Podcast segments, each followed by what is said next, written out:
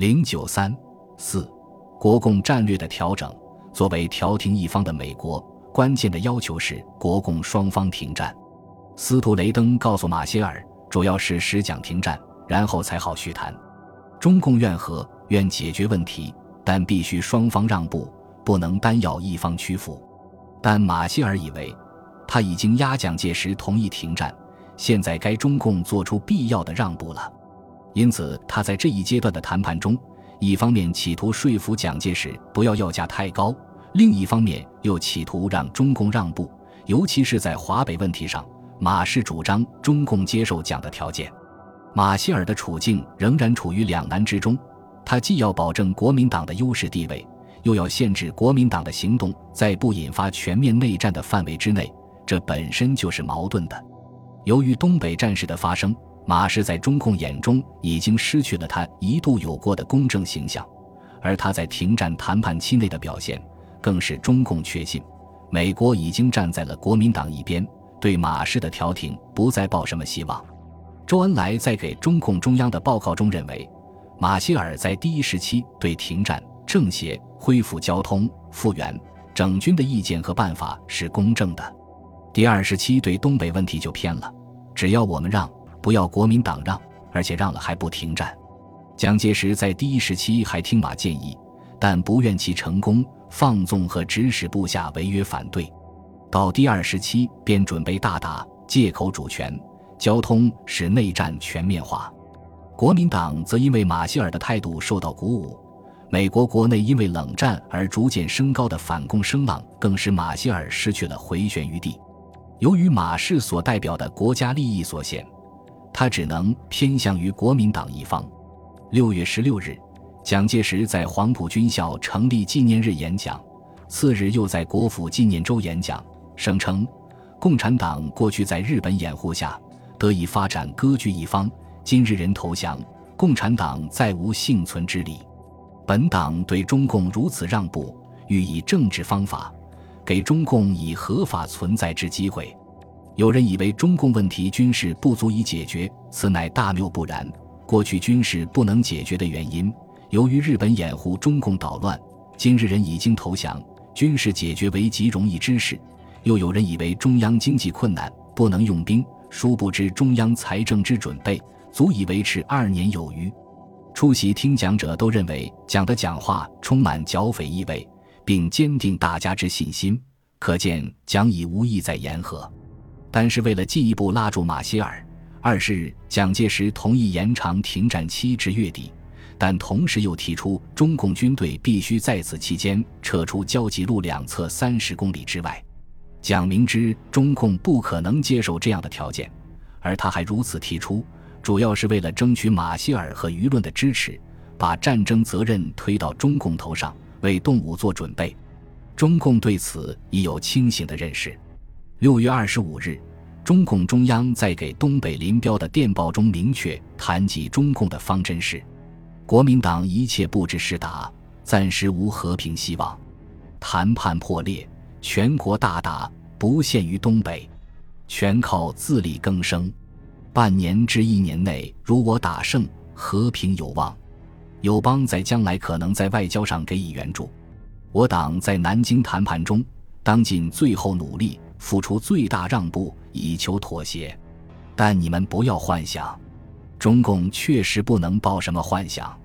二十六日，蒋介石决定全盘战略方针为：此时对东北军事应暂取守势，不可急求进展。因原定政策本以收复长春及其以南之南满与北宁二铁路干线为军事目标，其他地区则用政治方法以求解决。一则使俄国不致正面出而干涉，一则使我兵力运用容易，不致过于分散而为俄共所成也。故关内共军未勘定以前，对东北之军事决心维持现有形势为要旨，此不能不慎重出之也。于此表明，蒋的战略重心转向关内。就在这一天，中原战事爆发，全面内战已经无可避免。马歇尔还在做着徒劳无用的努力。从停战开始，马歇尔搞出了一个又一个方案，但没有一个行得通。问题的焦点是国民党的要价一次比一次高，条件一次比一次苛刻，而中共又绝不可能屈服于国民党的压力，以致马歇尔也认为，在休战期的谈判中，很清楚的是，中共更愿达成停止冲突的协议，而政府方面如此苛刻的条件使共产党不可能接受。同样清楚的是，部分国民党文武领袖以其力量和权威倾向于武力解决，他们的信念是。全面战争比目前伴随着经济和政治停滞的不战不和状态更好。二十八日，蒋介石向马歇尔又提出新的条件，即国共军队的总比例不变，军队驻地问题应整个解决，进入防区的时间不得超过三个月。达成协议后十天内，中共军队在山东、山西六月七日后攻占地区及交集路、临枣支路和临徐路沿线撤出，三十天内从承德。古北口和苏北撤出。二十九日，周恩来在和马歇尔会谈时愤愤地说：“蒋介石是要绞死我们，我用一切力量让，而我让一步，他急迫一步。即便如此，为了争取时间，获得政治上的主动，中共同意可有条件让步。东北的松江省和哈尔滨可由政府派军驻扎，但行政机构改组为联合政府。”中共军队撤出国民党所要求的若干地区，如苏北淮安以南、皖东北、交际路沿线、承德和张家口以南地区，条件是政府军队绝不开入这些地区，而这些地区的地方政府及其保安部队仍应当于原地维持治安、实施行政。结果，国民党仍坚持中共应交出地方政权，中共对此绝不能接受。因为与其不战而失如此广大地方，将来不能收复，不如战而失地，将来还可收复。况且战的结果，除若干城市要道还可能失去外，我亦有粉碎蒋军进攻、收回许多失地之极大可能。此时的谈判对双方都不再有实质性意义，而成了一种准备战争和动员舆论的手段。六月二十八日和二十九日。蒋介石连续召集部下开会商讨对共战略，主战呼声占了上风。只有王世杰等少数人仍主张成立协定，即令协定不能完全解决问题，亦可避免局势之恶化。但他们的主张得不到蒋的支持。不过，隔于政治环境，蒋亦不能公开宣战，因此决定方针是在军事进剿同时，宣布和平之门不闭，唯待共党之回头。三十日，停战令到期之日，国民党中央宣传部部长彭学培发表声明，声称中国共产党必须停止其军事进攻与破坏交通之行动，以证明其诚意，并开诚协商整军实施方案与指定驻军地区之协定。限期成立，则政府仍当趋于容忍。今停战命令虽已期满，政府对于和平统一之方针绝不变更。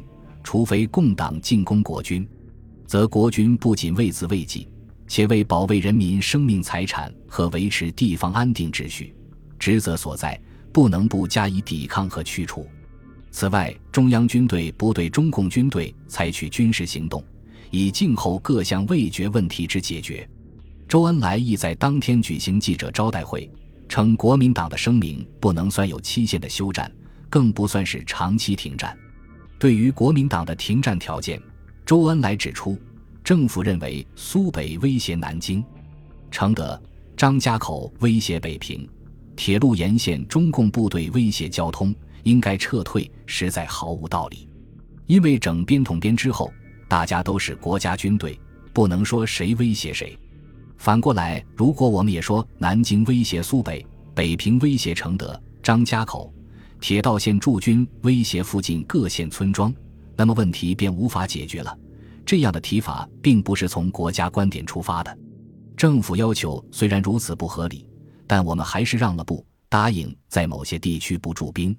然而政府还不满足，一定要这些地方的党政军民众团体一律撤出，实在太不合理了，而且超出整军的范围，是我们不能接受也不能考虑的。六月三十日。蒋介石会见马歇尔，马氏告以中共不会接受国民党的提案。蒋询问如国民党暂不提成的问题，中共能否同意？马氏认为仍无此可能，因为交出地方政权为最大困难。马氏坦诚告讲，政府的条件颇为苛刻，中央有人将国军武力估计过高，如果酿成全面内战，甚不值得。并批评国民党官员经常发表非武力不能解决的言论，影响谈判。蒋也似乎推心置腹地对马氏说：“本党党员皆有言论自由，他们的言论不会左右自己的意见。”他举圣经为例，称其中有言：“饶恕罪人，应饶恕七十个七次；而余所受已达过此限，为鱼系为国家忍受一切。”在讲问马歇尔是否要为以后的谈判规定一个期限时，马达以不定期为好，可见马氏也对自己的使命能否完成产生了怀疑。本集播放完毕，感谢您的收听，喜欢请订阅加关注，主页有更多精彩内容。